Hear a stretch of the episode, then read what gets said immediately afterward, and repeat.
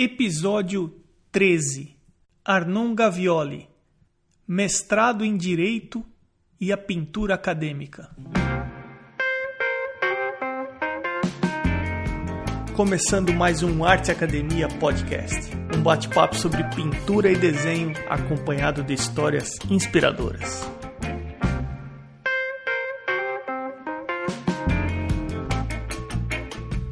Tudo bem por aí? Tem algumas maneiras bem simples de você interagir e dar uma força para o podcast. Uma delas é deixando um review onde quer que você esteja ouvindo. O review ajuda o podcast a ser ranqueado e com isso ser encontrado quando se pesquisa por podcasts de arte.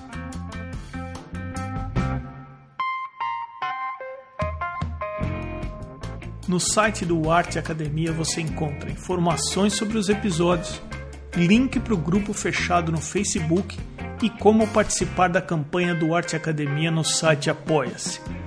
Você pode indicar alguém que você considera interessante para uma entrevista e também baixar um PDF de 16 páginas sobre luz e sombra gratuitamente. arteacademia.com.br. Participe. O bate-papo de hoje é com Arnon Gavioli. Gavioli, eu falei certo seu nome?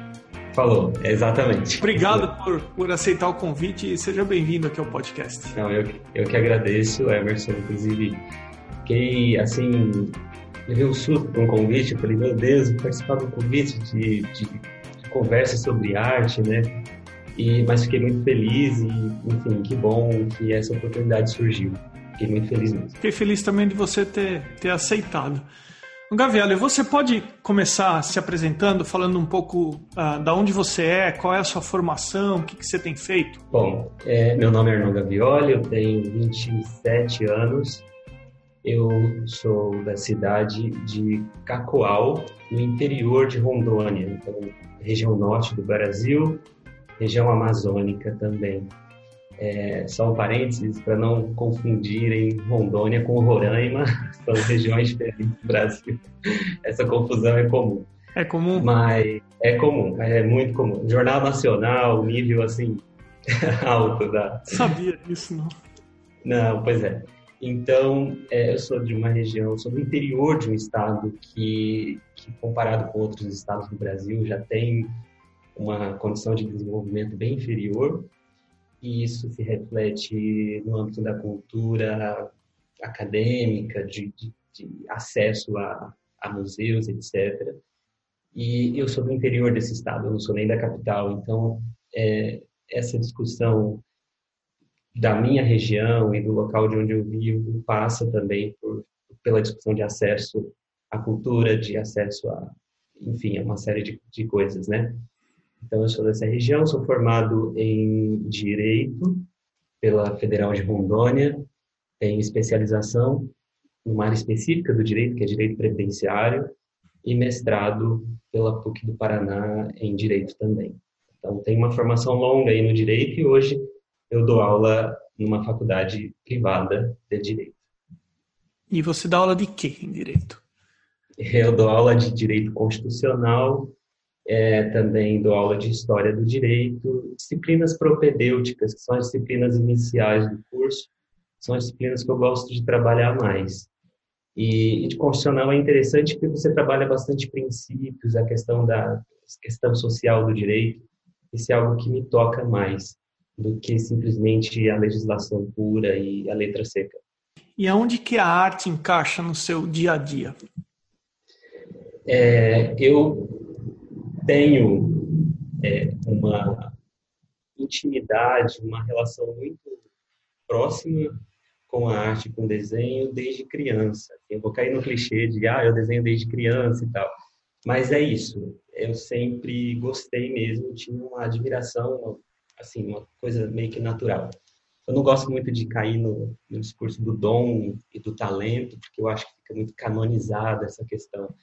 Mas é, eu, eu tenho essa, essa, vontade, essa habilidade de, de aperfeiçoar o desenho desde criança, só que é, é, uma, é aquela situação muito de, de, você não, sabe, de você não ter uma orientação, alguém que olha e fala, não, olha, você desenha bem, então siga esse caminho e tal. Não, era muito era muito assim isolada essa situação, sabe? Então, ah, eu desenho bem, ok, e mais estuda porque você tem que passar ali no vestibular e tal, uma coisa mais formal. E aí, mais ou menos em 2011, é, quando eu já tinha passado no vestibular e tudo mais, eu procurei comprar tinta óleo, um quadro para começar a pintar. E é uma situação até interessante porque eu não tinha a menor noção do material, né, de como lidar com a tinta óleo. E aí eu peguei, coloquei, é, coloquei a tinta óleo, peguei os pincéis, coloquei um copo d'água. E aí queria limpar o pincel no copo d'água. e eu pensei, meu Deus, não está limpando, eu puxei o óleo, né? Claro que não vai limpar. Mas o que, que eu uso então para limpar? E aí eu procurei um curso com uma artista aqui da cidade, Geise Emiliana, para aprender a lidar com o material, principalmente. E ali eu tive essa noção de, de do que usar, e o óleo, enfim. E, e aí depois eu comecei a pesquisar por conta própria como que era uma formação artística, assim, quais são as etapas, o que é necessário entender, etc. E você começou com a pintura a óleo? A pintura eu comecei com óleo e pinto a óleo desde então. Nunca usei outra, outro material. Eu, no desenho, teve uma fase que eu é, comprava muita revista de mangá. Eu acho que esse é, esse é meio do clichê também, você aprendeu mangá. E, e daí, ok, aprendi algumas coisas no mangá, não, não acho foi inútil de forma alguma, acho uma arte muito incrível. E, e depois é, comecei a pintar óleo por volta de 2011, 2010, 2011. E assim, mas coisas muito sem direção, sabe? E mas sempre na pintura óleo. E aí aos poucos eu fui buscando na internet essa esse conhecimento mais aguçado, assim, que, que as pessoas que estudam pintura estão estudando. E aí pesquisei muito, achei um site na internet incrível, que é o Cozinha da Pintura. Não sei se você conhece, provavelmente conhece, né? O Cozinha da Pintura é excelente. E, e aí comprei livros técnicos, manual do artista, e queria entender sobre tinta, sobre pincel, sobre, enfim, tudo. E aí percebi que numa academia de belas artes, os alunos passam algum período reproduzindo outros artistas, pinturas antigas e clássicas e obras-primas. E aí eu falei, eu vou começar por aí então. E eu preciso aprender essas técnicas, preciso entender como funciona a composição e, e, e tudo mais. Então, eu estou neste processo. Eu comentei com o Diego Penedo no episódio 3. Eu ouvindo você, eu lembrei da história dele, que ele também tem uma formação em outra área, em engenharia, e Nossa. ele também começou copiando imagens de grandes mestres para tentar entender como que eles desenvolviam os processos, como que ele representava luz e sombra. E aí reforcei para ele que no semestre que passou agora aqui, onde eu estou estudando, eu fui assistente do professor em uma aula de princípios básicos de pintura. Para o pessoal que entra na faculdade, que vai estudar pintura, uma das últimas etapas do primeiro semestre é fazer uma master copy, que eles chamam aqui. Então, o professor sugere 10 obras, eles escolhem uma e eles copiam. Então, faz parte mesmo da formação você, em algum momento, tentar reproduzir o que os os grandes mestres fizeram no passado. Você ficou muito tempo estudando com essa professora ou uh, foi rápido e a partir daí você começou a ir atrás de material? Como foi? Foi rápido. Foi, é, fiz uma tela, uma natureza morta, e depois dessa dessa tela eu já comecei a tentar me, me guiar assim meio que por conta mesmo. E enfim, eu acho que a, o, o, estilo que eu procuro, é, o, que eu, o que eu, eu entendo que é necessário é, que, assim, fazer neste momento é bem diferente do que é feito né? Eu acho que de uma forma assim muito geral, é, em cidades pequenas, em, assim como, como a que eu vivo, existe uma certa confusão entre artesanato, entre é, pintura acadêmica, né? Existe uma certa, não sei exatamente. Gabriel, isso não é só de cidade pequena, média ou grande, eu acho que é em todo lugar. É, então, eu tenho, eu tenho uma certa, eu tenho uma certa, assim, eu não sei dizer, uma, uma certa resistência com relação a algo que é produzido em série, é uma coisa meio que, né, automática. Eu até tenho, eu acho muito curioso quando alguma pessoa me diz que é, usa a pintura como uma terapia. Eu eu acho que isso deve ser muito satisfatório, porque a pintura para mim não é uma terapia, é algo que é pesado e é intenso e é, exige um, uma concentração extremamente aguçada e eu tenho o um foco muito específico, eu não consigo ter um foco dinâmico, meu foco é muito específico. Então, a pintura para mim é uma coisa muito intensa, de, de terminar eventualmente uma sessão de pintura e eu estar tá passando mal de tanto que eu estava concentrado. Então, é, eu não, é, a pintura para mim não é exatamente uma terapia, é uma forma de autoconhecimento muito profunda que, enfim, eu busco aperfeiçoar cada vez mais. Olha, com base nesse seu comentário, eu me arrisco a dizer que essa é a diferença entre pintor e artista. Porque você pode ter um desenho como referência e simplesmente ficar adicionando cor. Então eu vou preencher a, a camiseta aqui de azul, pinta de azul. Relaxante. Ah, eu vou uh, colocar a cor da pele agora e você preenche aquele espaço de cor da pele. Isso. Pega o tubo de cor de pele, né? E, isso, é. Não, nem, nem, se preocupa em fazer a cor da pele, né? Já pega pronto. Não que tenha algum problema. Tudo bem, que tem aí um atalhozinho, mas eu também. Uh, é bem intenso assim quando eu estou pintando. Você ouve música, você ouve podcast, o que, que você faz quando você está pintando? Ou tem que estar tá completamente em silêncio? Depende. Tem, eu assim, eu geralmente eu gosto de ouvir música, né? Eu coloco mais instrumental enquanto eu estou pintando e, e, eu, e aí fico ali. Mas às vezes também me cansa, eu tiro e fico quieto ali tentando é, pintar. E com relação a isso que a gente falou de cores, também é, tem sido um esforço que é um desafio também próprio de reduzir minha paleta ao máximo. Então, eu queria reduzir ao máximo e depois acrescentar aos poucos.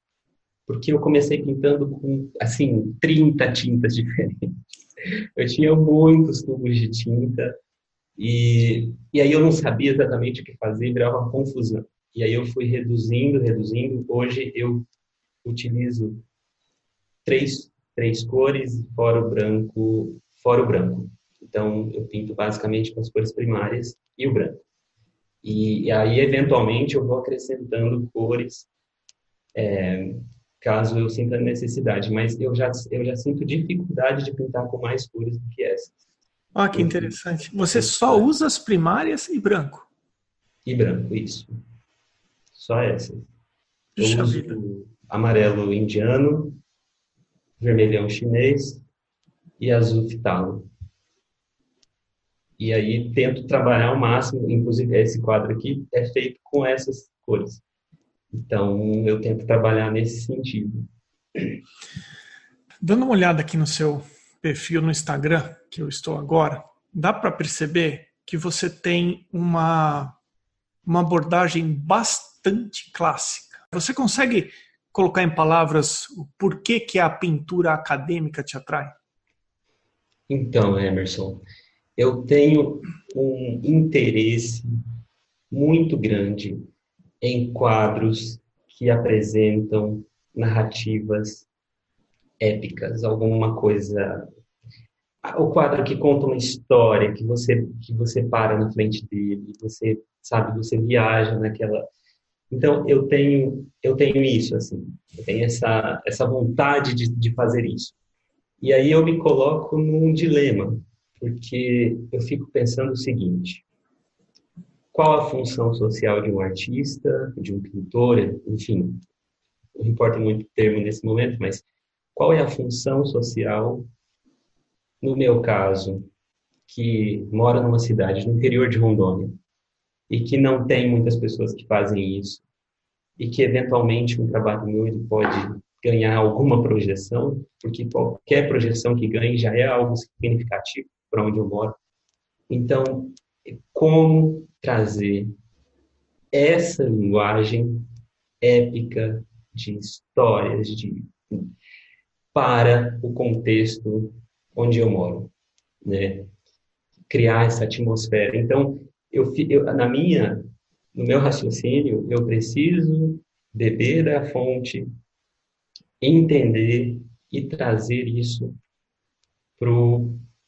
para o mundo onde eu vivo, né? Rondônia, não sei se está dando para ver, tem uma luz amarela, então tem uma tem uma atmosfera, tem alguma coisa que eu gostaria de trazer isso para a tela. Mas não é fácil, é, uma, é um raciocínio constante. Eu fico, eu tenho uma obsessão por olhar cores e tentar decifrar. Eu olho uma nuvem e eu penso para eu chegar na cor dessa nuvem, eu teria que misturar um pouquinho de fitalo com vermelhão chinês. E, então eu tenho essa obsessão constante. E, e é nesse sentido, assim, eu, eu quero ir beber dessa fonte para conseguir trazer alguma coisa e fazer alguma coisa significativa nesse sentido. E, e aí a gente até esbarra num assunto que é da arte figurativa, da arte abstrata, né? Então, assim, eu tenho eu tenho uma dificuldade de me comunicar com uma arte muito abstrata, contemporânea, eu tenho, eu tenho dificuldade. E eu quero entender, eu quero entender como funciona esse, esse mundo da, da arte contemporânea. Mas eu, eu quero primeiro construir, aprender a construir, depois desconstruir eventualmente. Eu acho que eu, que eu entendo o seu, o seu dilema interno aí, porque quando a gente se propõe a ser artista, eu acho que a gente começa uma viagem interna para ouvir quais são as nossas dores, quais são as nossas alegrias e como é que a gente pode expressar isso, seja com uma pintura abstrata, seja acadêmica, seja contemporânea. Eu me identifico com a pintura figurativa e o realismo. Eu já fiz pinturas abstratas em que eu coloquei é, muita emoção nas pinturas, uh, eu consegui um resultado e aí para mim foi meio que uma etapa que eu tinha tido e eu passei, eu voltei para a pintura figurativa. Eu acho que não dá para a gente definir se uma linha ou outra linha vai ser melhor ou não. Uma coisa que é importante é a gente se identificar com uma linha. Com certeza, ó, isso aqui fala mais comigo, eu me identifico mais com isso, eu me emociono mais com isso eu consigo também identificar por que, que por exemplo, a arte contemporânea não é uma arte, para mim, que me seduz. Eu acho que existe uma colocação intelectual altíssima, com um texto extremamente elaborado, mas às vezes eu acho que isso acaba sendo mais importante que a obra em si. Uhum. Então, eu olho a obra contemporânea e, por mais que eu tente fazer a conexão com aquele texto que eu li, eu entendo a intenção dela de puxar, de ser uma coisa de vanguarda, mas eu prefiro, para mim é mais importante o produto ao invés da definição. Para mim é mais é. importante a tela.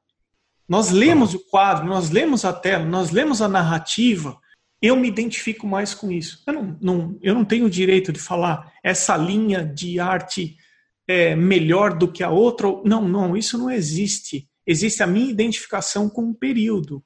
Né? Por exemplo, a música clássica começou lá em 1900, sei lá, eu acho que é por aí. Isso não significa que ela não tem sentido para os dias de hoje. Exatamente. Eu me identifico com o que você está falando no sentido de que eu prefiro ler a imagem. Nesse aspecto, a pintura realista me seduz. Eu gosto de olhar um quadro e eu gosto de ficar no quadro. Eu gosto de entender o que está por trás, a época que foi feita, a intenção, a narrativa, o que, que o artista estava vivendo na época. Uhum. Do que é, é, é, isso, acho que isso cai no, no em algo que eu estava vendo outro dia no YouTube sobre correntes filosóficas e existe uma, uma discussão, né? A essência precede a existência ou a existência precede a essência? E eu fico do lado de que a existência precede a essência. Então, primeiro, existe, aí você busca.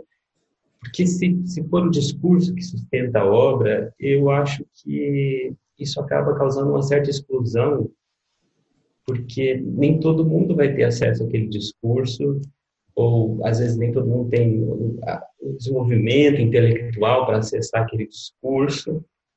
E aí a obra, se o discurso que sustenta a obra, e aí o que acontece com a obra, então, né?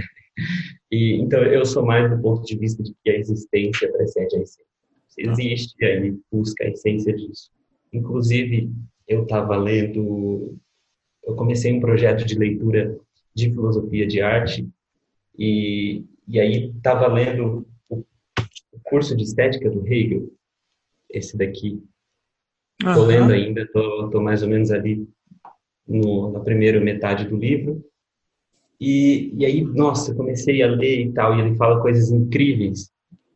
É, só que aí ele, come, ele começou a entrar num, num discurso meio do espírito, é, uma coisa mais essencialista e de talento e de dom, e aí eu já fiquei assim, tá, peraí. Mas eu vou, vou continuar lendo, porque tem contribuições incríveis aqui, e é um projeto que eu tenho de, de fazer, de acessar esse conhecimento teórico da arte, assim, da estética, de, de, da filosofia desse, desse campo do conhecimento, que é fantástico, né? A gente nunca perde, a gente sempre ganha estudando, etc. Sem dúvida. O Gavioli, é a segunda vez que você cita o termo talento. Como que você entende esse conceito de talento? Me corrija se eu estiver errado, por favor. Uhum. Você mostra um quadro para alguém ou você está desenhando para alguém e é comum as pessoas chegarem e falar assim: puxa vida, você é um talento, que talento que você tem? Como se você tivesse nascido sabendo exatamente tudo que você está sabendo desde o primeiro ano de vida e você não teve que se esforçar e não é difícil pintar. Como se você, como se fosse uma coisa natural que você não tivesse que ter tido muito esforço por trás. Então as pessoas tendem a, a... Sozinho, né? Isso. As pessoas tendem a acreditar que quem desenha ou quem pinta, pinta daquela maneira desde o momento que nasceu. Mas não é verdade. Uhum. Tem muito treino. Por outro lado, às vezes, a gente ouve histórias do menino que tem cinco anos, senta no piano e toca Chopin. Uhum. Uhum. Aquilo é uma coisa fora da curva. A grande maioria rala pra caramba. E só que tem uma, uma, uma fraçãozinha que é fora da curva. Onde é que o, você acha que entra o talento nessa história aí? Interessante, Emerson, porque Hegel ele fala isso no livro dele. É, inclusive ele, ele menciona que geralmente na música essa questão do talento ela se revela mais presente porque crianças que conseguem é, tocar instrumentos e tudo mais.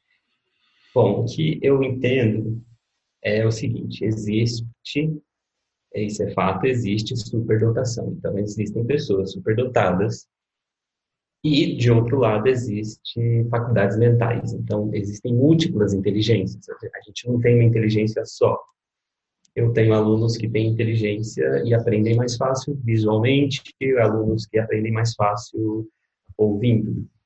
Então, é, provavelmente, quem se interessa por artes plásticas, por, por pintura, por desenho, é uma pessoa que tem uma faculdade mental mais, é, assim, que aprende mais fácil essa linguagem, né, do desenho, da pintura. Mas não é, não, eu não, eu não, eu não gosto do, do termo talento e dom, porque parece que você tem um manto assim em cima de você e tal, e nossa. E não, por exemplo, esse quadro tem cinco anos que eu estou pintando esse quadro. Então, e assim, eu estou, como você falou agora em pouco, sobre descobrir a narrativa do quadro e você pode ficar uma hora olhando e aí você vai. Então, esse, eu estou aprendendo com esse quadro até hoje. O símbolo, a força do símbolo, né? Esse quadro foi uma tentativa que eu, que eu é, de unir o direito com a arte, então é a representação da justiça e da paz. E aí tem uma série de simbologias ao redor desse quadro. Eu fui pesquisar isso e, e entender. Então, assim, o, o esforço, a, a persistência, né, é muito importante para você desenvolver habilidades e aguçar essa inteligência. E, e aí é por isso que eu, não, eu fico um pouco incomodado com isso, porque se, se a pessoa nasce com uma certa inteligência, uma faculdade mental mais desenvolvida para uma área e ela não persiste, de alguma forma aquilo vai atrofiar ao longo do tempo e aí, né, vai essa essa capacidade ela vai ficar meio que ali suprimida. Então, é nesse sentido assim que eu eu entendo que existe a superdotação e existem faculdades mentais que a pessoa precisa desenvolver. Uma vez que ela identifica isso em algum momento da vida e ela se esforçar e se aprofundar nisso, ela vai se ela vai desenvolver. Exatamente. Exatamente, né? E porque assim, essa essa questão é uma coisa que eu que eu tenho tentado é, melhorar também ao longo do tempo, essa questão de se sentir inspirado, né? Ah, hoje eu estou inspirado e tal. E, e trazer a questão da pintura um pouco mais para a questão do ofício, assim, de, de, você sentar e começar a pintar, né? De estabelecer um processo e tal. Então, essa, essa é uma coisa que eu ainda estou em conflito, assim, porque tem dia que parece que não, nossa, eu não estou conseguindo fazer nada. E, e fora, fora a questão do tempo, né? Pouquíssimo tempo. Eu demoro para pintar também por conta do tempo. É, é, é muito é, é, pequeno o tempo para desenvolver isso e dedicar. Que demora, né? Demora. Tem gente que tem uma percepção visual mais apurada e aprende mais visualmente. Tem gente que aprende melhor ouvindo. Tem gente que aprende melhor uhum. fazendo. E me lembrou, na época que eu dava aula na faculdade, eu dava aula de desenho. E eu tive a oportunidade de ter três alunos portadores de necessidade especial. Eles não ouviam. Certo. Então, eles faziam leitura labial e eles uhum. faziam a faculdade, naquela época, de design. E a minha uhum. aula era de desenho. No caso dessas pessoas, se ela não tem um dos sentidos, ela acaba naturalmente desenvolvendo os outros. Sim. Os três eram os melhores alunos da sala. Porque a, a, percepção visual deles era tão alta, e eu bato na tecla que quanto melhor você vê, melhor você desenha e melhor você pinta. Quanto melhor for a sua percepção visual, melhor o teu repertório para você aplicar. E eles desenvolveram tanto a percepção visual deles que eu montava as composições em sala e não tinha para ninguém. Os três desenhavam assim, é, foram em semestres separados, mas eu guardei isso comigo e isso reforçou essa história do quanto é importante. Se você nasceu com uma percepção, se você é observador, se você nasceu com uma boa percepção visual, ou isso é um Sim. grande indício para você seguir alguma coisa relacionada com a parte visual. Né? Então, é, eu acho sim que vai de você identificar quando, em algum momento da sua vida, e aí passar a desenvolver. O que não é justo aquela história de que ah, você nasceu com um, alguma coisa especial que eu não nasci. Então você tem dom, você tem talento e eu não tenho. Não, Exatamente. Eu não acredito, isso não funciona para mim, não. Esse é, esse é, o ponto, né? Esse é o ponto. Não, ele consegue porque ele tem talento, eu jamais vou conseguir. Não, existe. É. Existe um processo, né? Existe uma, uma, É possível. Enfim. É isso mesmo. Importante, importante é você encontrar alguma coisa que, que, te, que te faça. É, que você sinta que você está crescendo, assim, como, como pessoa, que você está desenvolvendo alguma habilidade, que você está se aperfeiçoando. Eu acho isso, eu acho isso, isso tão importante, assim. É, nossa, é, né, assim, viver e não, e não e você não buscar nada, assim, aperfeiçoar nada, eu acho muito triste.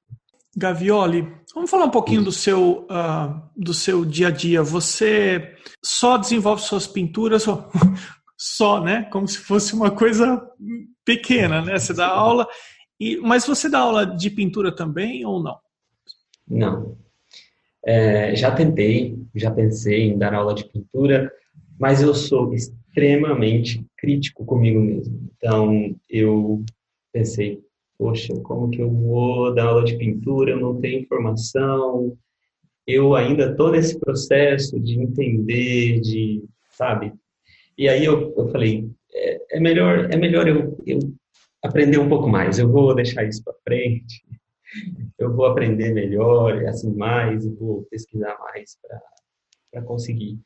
Embora eu eu também tenha consciência de que o conhecimento que eu tenho assim, com base, por exemplo, na paleta reduzida, uma paleta reduzida e você construir as cores. Isso já ajudaria bastante bastante gente que tem interesse de, de melhorar a pintura, né? Eu acho que enfim. Mas eu não me sinto confortável de cobrar por isso. Eu tenho, eu tenho essa, essa questão, por exemplo, da formação, né?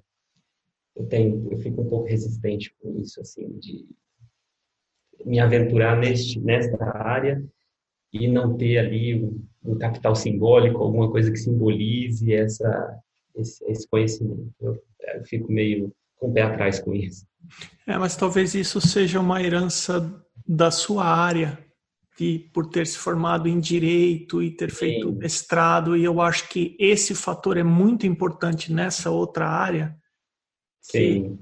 Tenho certeza que só o fato de você ter feito muita coisa da cozinha da pintura, é, o teu repertório em relação à pintura deve ser grande, o teu repertório de informação. Você deve saber é. bastante coisa.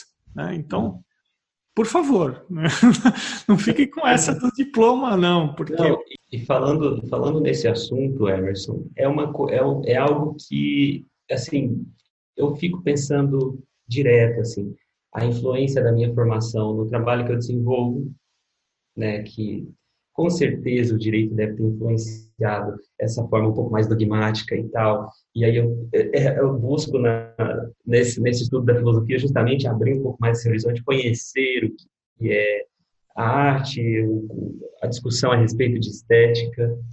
E, e assim, eu fico, eu fico nesse dilema, né, de, de entender, poxa, até que ponto eu estou sendo extremamente rígido e até que ponto isso beneficia ou não, mas a, a formação é, teórica, a formação profissional, ela certamente influencia na concepção de mundo e enfim, nessas questões, né, de é, assim mais práticas. Eu vou posso dar um curso, é, eu não. Mas isso realmente é muito forte no direito, assim, você ter um, né, uma formação muito teórica, muito específica. E eu imagino que na arte seja um pouco mais tranquilo, assim. Sobre ser muito crítico com si mesmo, e isso acho que todo artista tem um pouquinho, seja desenhista, seja pintor. Vou te dar um, uma situação prática e que provavelmente deve acontecer com você. Começamos a fazer uma pintura e aí você vai desenvolvendo a pintura. Tem parte da pintura que você gosta bastante, você fala, poxa, aqui eu consegui resolver bacana. E tem partes da pintura que a gente não fica satisfeito. Aqui puxa a vida não está como eu queria. E aí você mostra essa pintura, você exibe essa pintura. Então, para você, você conhece cada milímetro, cada centímetro da pintura, e você sabe naquele, naquilo lá que você considera que não está bem resolvido. E aí você mostra para uma pessoa, ela tem uma percepção totalmente diferente daquilo que você fez. Ela fala, não, mas está excelente, onde que você está vendo? Nossa, tá perfeito. Tá perfeito, onde que você está vendo que não está bom? E a gente vê tanta coisa. Total. Então eu acho que isso a gente poderia relaxar um pouco. É, eu, eu, eu tenho consciência disso. E assim, eu vejo, eu vejo um quadro e eu só vejo os defeitos que eu pintei. eu só consigo, eu só consigo ver os defeitos. Eu falo, nossa, eu não deveria ter terminado esse quadro aqui, porque terminar a tela também é um ponto polêmico, né? Quando terminar? e aí eu fico olhando os defeitos e falo, poxa vida. Mas assim, no geral eu falo, bom, para o conhecimento que eu tinha, no momento que eu estava, ok. Esse é o capítulo encerrado. Mas isso não significa que eu não veja os pontos negativos e eu tente melhorar depois. Né? Que também tem essa questão de, poxa, eu preciso melhorar isso aqui. Esse é um ponto que eu preciso aperfeiçoar. Da mesma forma, quando a gente olha os nossos trabalhos lá de antigamente, de anos super. atrás. super, super. É muito, é muito assim, você fala, poxa, como teve gente que elogiou isso aí, meu Deus. Como que eu ainda não enxergava essas coisas? Como que eu considerei que isso aqui estava bom? E olha aqui, olha ali, olha ali. É Exatamente. Super... E, e esse, é, esse é um dos motivos pelos quais eu estou pintando esse quadro, assim, porque a cada momento que eu paro e eu volto, eu falo assim, não, isso aqui eu vou precisar refazer. Aí eu refaço. Eu não sei, eu acho que esse quadro vai terminar com uns 10 quilos de tinta. Porque eu já, são várias camadas. Eu comecei, eu comecei com verdátil, aí comecei a acrescentar cores, e aí depois eu vi que o meu desenho não estava muito bom no início, então a sequência é desastrosa, né? Se o desenho não estava bom no início, poxa, e aí depois fui readequando e tal, enfim, estou chegando no resultado satisfatório. Falta só arrumar a questão da pele, que é um desafio também. Poxa, pele é um desafio imenso, né?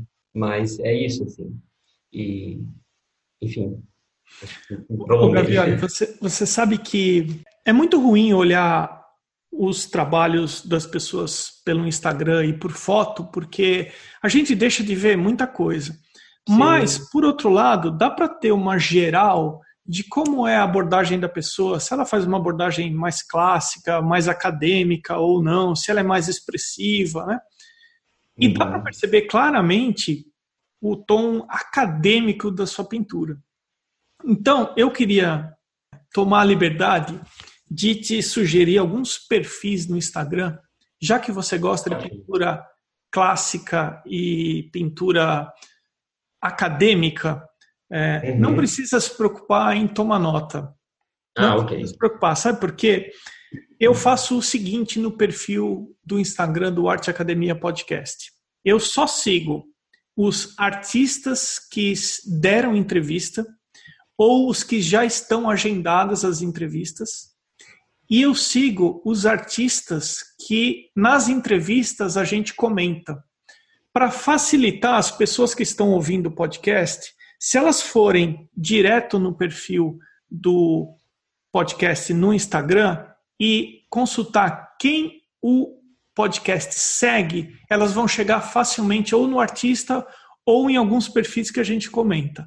Isso pode okay. ser feito no site também, porque na descrição do seu episódio eu coloco os seus contatos e a pessoa pode encontrar você através do site também, o arteacademia.com.br. Uhum. Mas no dia que nós estamos gravando essa entrevista, eu já fiz o meu dever de casa e eu já coloquei, já passei a seguir esses perfis aqui. Eles têm uma abordagem bem clássica, bem acadêmica. O principal, e não poderia ser diferente, Florence Academy of Art. Tá? Sim, conheço.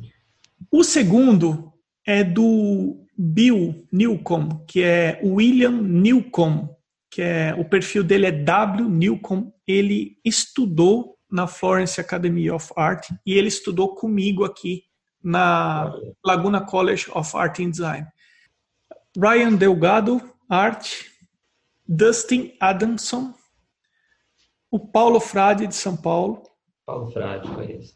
Tem um perfil bacana, chama Pintura ao Óleo. Então é pintura.al.óleo. Uhum. Todorovic. Todorovic é professor na Laguna College of Art and Design.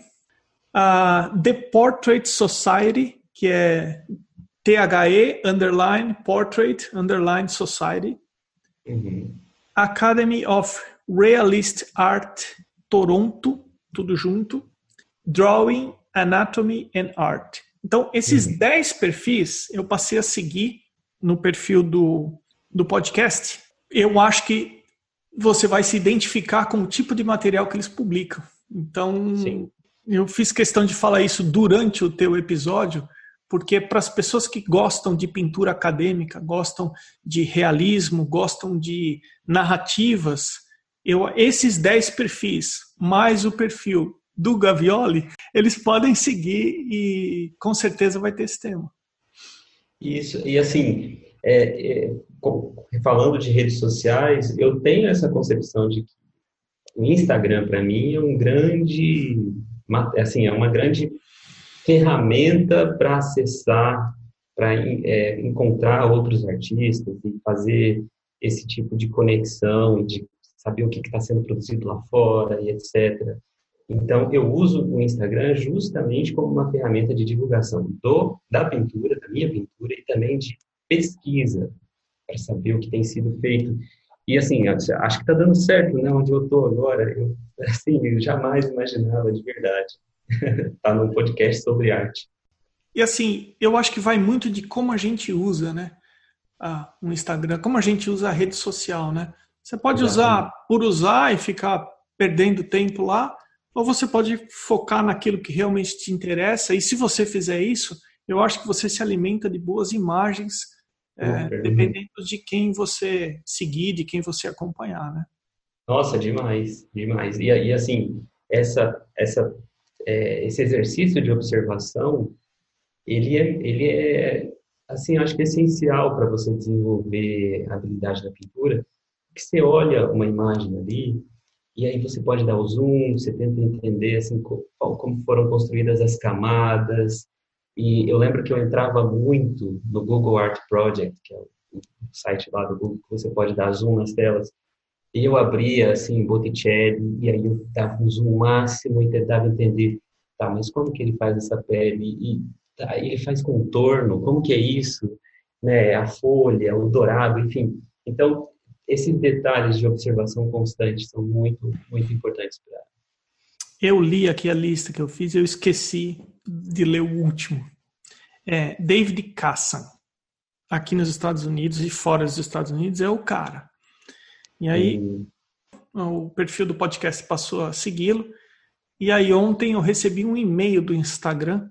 O Instagram não manda e-mail para ninguém, mas eu recebi um e-mail do Instagram dizendo que ele passou a seguir o podcast. Aí eu quase caí da cadeira a hora que eu li o e-mail. Ele tem, acho que, 270 mil seguidores, né? E acho que quando uma pessoa com, essa, com esse poder passa a seguir você, o Instagram fala, ó, dá uma olhadinha aqui, quem está seguindo você. E eu, eu recebi o e-mail dele ontem. Ele é uma Nossa, referência. Uma enorme, enorme. É, eu não sei o que aconteceu na cabeça dele para ele seguir o perfil do podcast, mas enfim, né? Eu acho que. Provavelmente ele, ele quer ser entrevistado, né? É, pois é. Eu, quem sabe, né? Vou mandar um convite para ele, quem sabe. mas enfim, um, Gavioli, vamos falar um pouquinho dos seus planos. Quais são os seus planos em relação a, ao futuro? O tempo que você está despendendo para ensinar direito tá legal, você quer diminuir, você quer aumentar? O tempo que você está se dedicando à arte, você quer aumentar, você quer diminuir? Então, Emerson, é, esse é um ponto polêmico, assim. É, eu tenho 27 anos e, e, sei lá, eu, eu sei que eu preciso é, profissionalmente desenvolver arte, desenho, pintura. Eu preciso, eu preciso disso não tem para onde fugir, é, eu preciso fazer isso. E, e aí eu tenho tipo, um plano de pessoal de imigrar, de conseguir cidadania italiana. É, eu tenho já colecionado alguns documentos, né? E eu tenho intenção de imigrar e tentar fazer algum curso relacionado a artes fora do Brasil, porque na região onde eu estou, é, no interior de Rondônia, existe uma dificuldade, Emerson, que é muito grande e que as, a internet ela não, ela não satisfaz totalmente, que é ter contato com pessoas que estão nesse meio, conseguir fazer network local, é, de pessoas que têm o mesmo, o mesmo perfil, assim, que, estão interessados pelo mesmo assunto. Isso é muito difícil, porque você acaba com o tempo, você acaba, assim, não encontrando pares, né? E a gente fica muito isolado e tentando buscar na internet as informações, mas é tudo muito confuso. Então, por exemplo, quando eu, quando eu soube que você estava fazendo mestrado em artes nos Estados Unidos, eu, pensava, eu pensei, poxa, mas como que alguém, que alguém no Brasil consegue fazer um mestrado em artes nos Estados Unidos? Como que é isso? Então, assim, é, eu, é, ultimamente eu tenho pesquisado muito sobre academias de belas artes fora é, na Itália, na Irlanda, enfim, é, em Portugal, na Espanha. E aí eu, assim, eu não consigo entender como que é o processo para entrar nessas academias. Né? É, é uma informação que não, que eu não sei se ela não está muito acessível. E, e aí eu tento pesquisar, poxa, existe bolsa de estudo para isso? Como que faz? Né? Nos últimos, nos últimos meses eu me inscrevi para uma bolsa de estudos uma, é uma escola de idiomas que dá aula de pinturas também na Itália. E eu até tive um feedback positivo, mas a bolsa era parcial e aí o curso é caríssimo, então assim, não dá. Então, assim, é uma dificuldade de entender como funciona esse mundo. E por mais que você use a internet, às vezes conversar com alguém que já está nesse meio é muito mais fácil.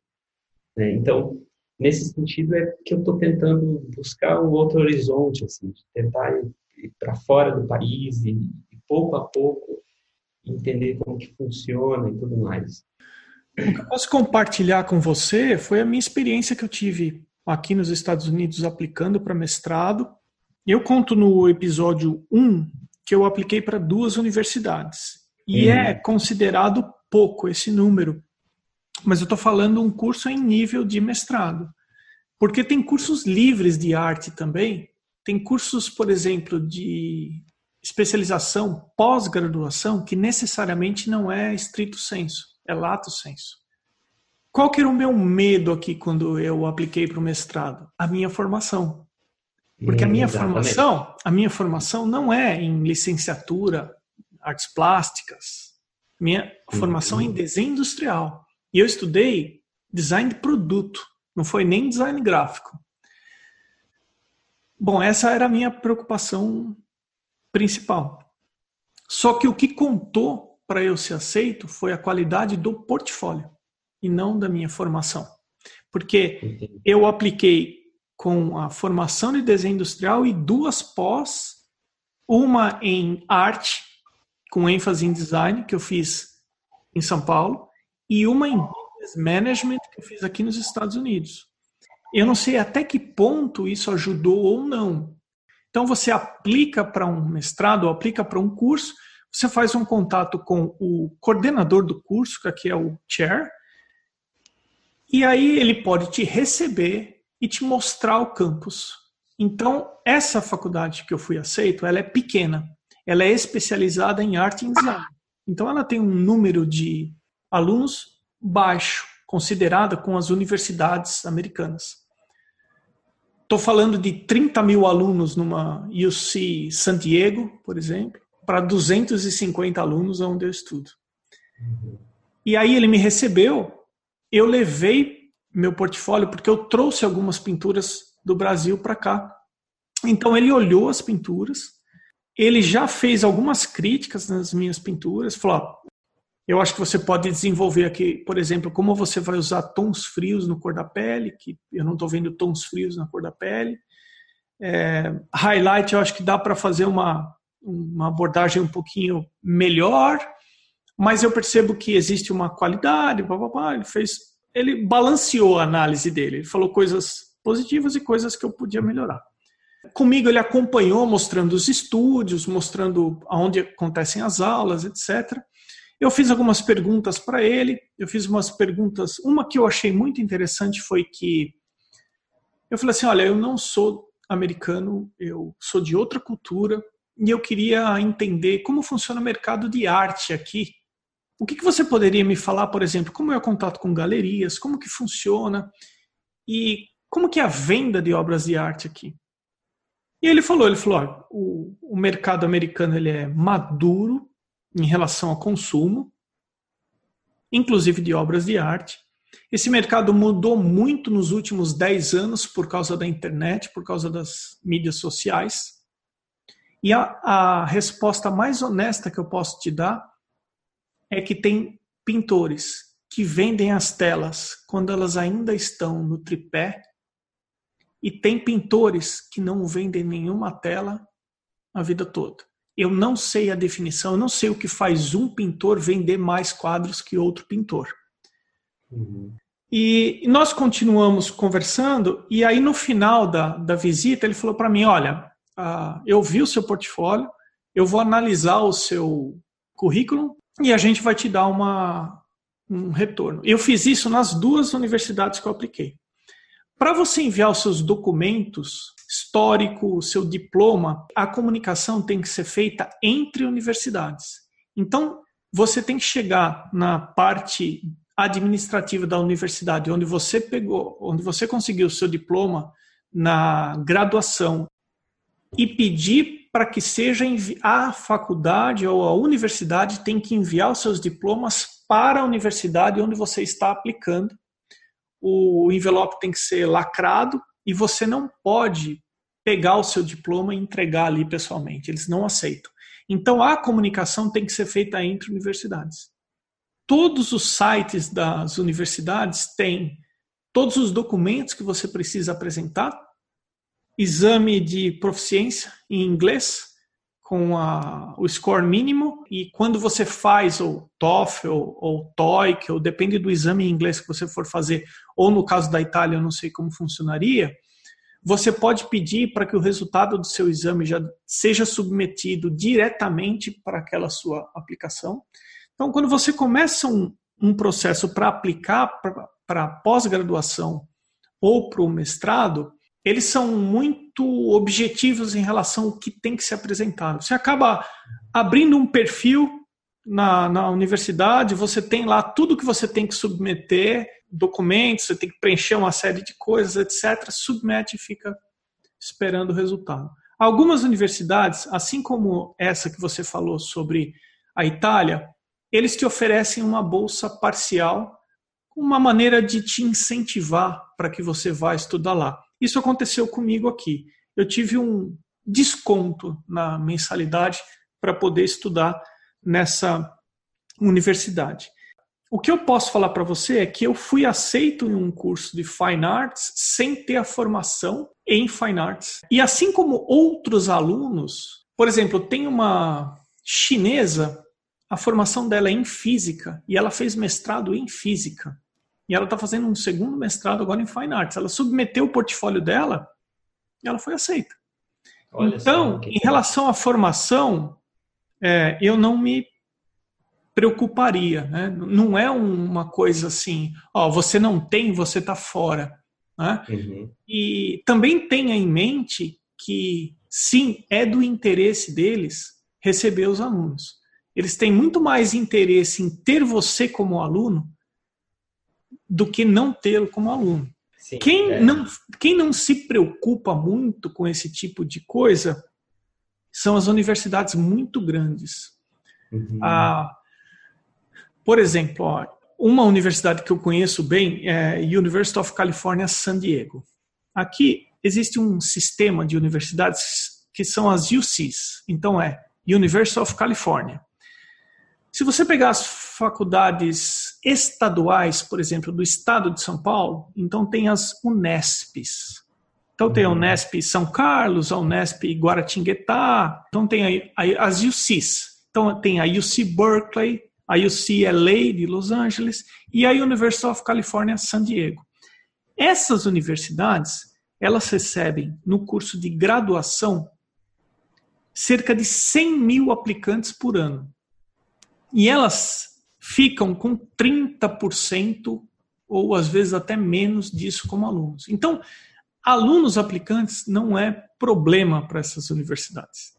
Eu, eu não apliquei para a University of California San Diego, eu apliquei para uma outra universidade, que é a San Diego State University, que recebe, eu acredito que o mesmo número de, de aplicantes. O meu caminho foi escolher uma escola, uma universidade que eu achava que tinha, uh, que eu poderia fazer o curso, e no site dessas universidades eu acabei encontrando todas as informações que eu precisava. Um, no primeiro momento, você acha que o processo para aplicar é complicado, mas na medida que você vê o que, que é quais são os pré-requisitos, acaba não sendo tão complicado como parece. Sim, eu imagino. É porque essa, essa da, da Itália mesmo que eu apliquei, é, eu achei, eu falei assim, bom, vou tentar, né? E aí o, sistema deles de, de, de application é, é, tranquilo, assim. E aí até mandei um e-mail para a coordenadora da, desse processo aí, não sei exatamente como falar, mas é, perguntando para ela, olha, eu não tenho formação, eu não tenho, porque eles exigiam uma carta de um professor foi o seu mentor, alguma coisa nesse sentido, exigem um portfólio, enfim. E aí, poxa, eu sou eu sou do, da formação jurídica, eu nem sei como que monta um portfólio, então, e aí eu pensava, poxa, como que eu vou fazer isso? E aí mandei uma carta, escrevi lá uma carta toda, pedi ajuda do Google Translator para fazer essa comunicação, expliquei para ela a situação e, e aí mandei algumas fotos e tal. E aí ela falou que tudo bem, que tinha gostado do meu perfil, que o importante era ter molto talento, né, italiano. e, e aí que eu que eu aplicasse. E aí, e aí foi que eu perguntei então qual era o valor do investimento, né? mas é fora de, de possibilidades. É muito alto o investimento, e aí, enfim. Eu falei, bom, é, primeiro eu vou, e daí lá, quando eu estiver lá, eu vou pesquisar melhor isso, vou ver como é que funciona para eu conseguir entrar. Esse, esse é o meu objetivo. Eu quero é, entrar neste mercado, de, de, nesse, nesse mundo da arte, porque eu faço uma comparação no seguinte sentido. É, quando eu estava na graduação, eu sei que eu precisaria publicar artigos em revistas científicas para eu poder entrar no mestrado, por exemplo. Só que eu não tinha a menor ideia como é que você publica um artigo numa revista científica. Então, existe todo um modus operandi que você precisa aprender daquele meio, como que funciona, com quem você entra em contato, onde que você entra, que site que você olha, etc. E aí depois eu entendi como funcionava isso. Então, para mim, hoje, por exemplo, ah, publicar um artigo em revista, eu sei os passos. Agora, do mundo da arte, aí eu preciso entender também desse mercado e tal. Então, eu sei que vai ser um processo longo, e, mas eu estou, assim, focado nessa, nesse, nesse desafio.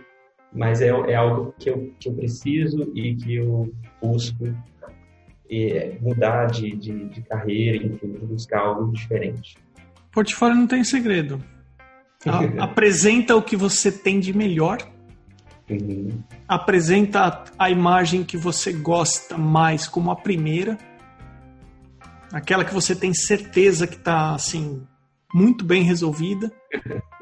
E coloca ela como capa do, do, do portfólio, porque vai ser a primeira impressão que eles vão ter.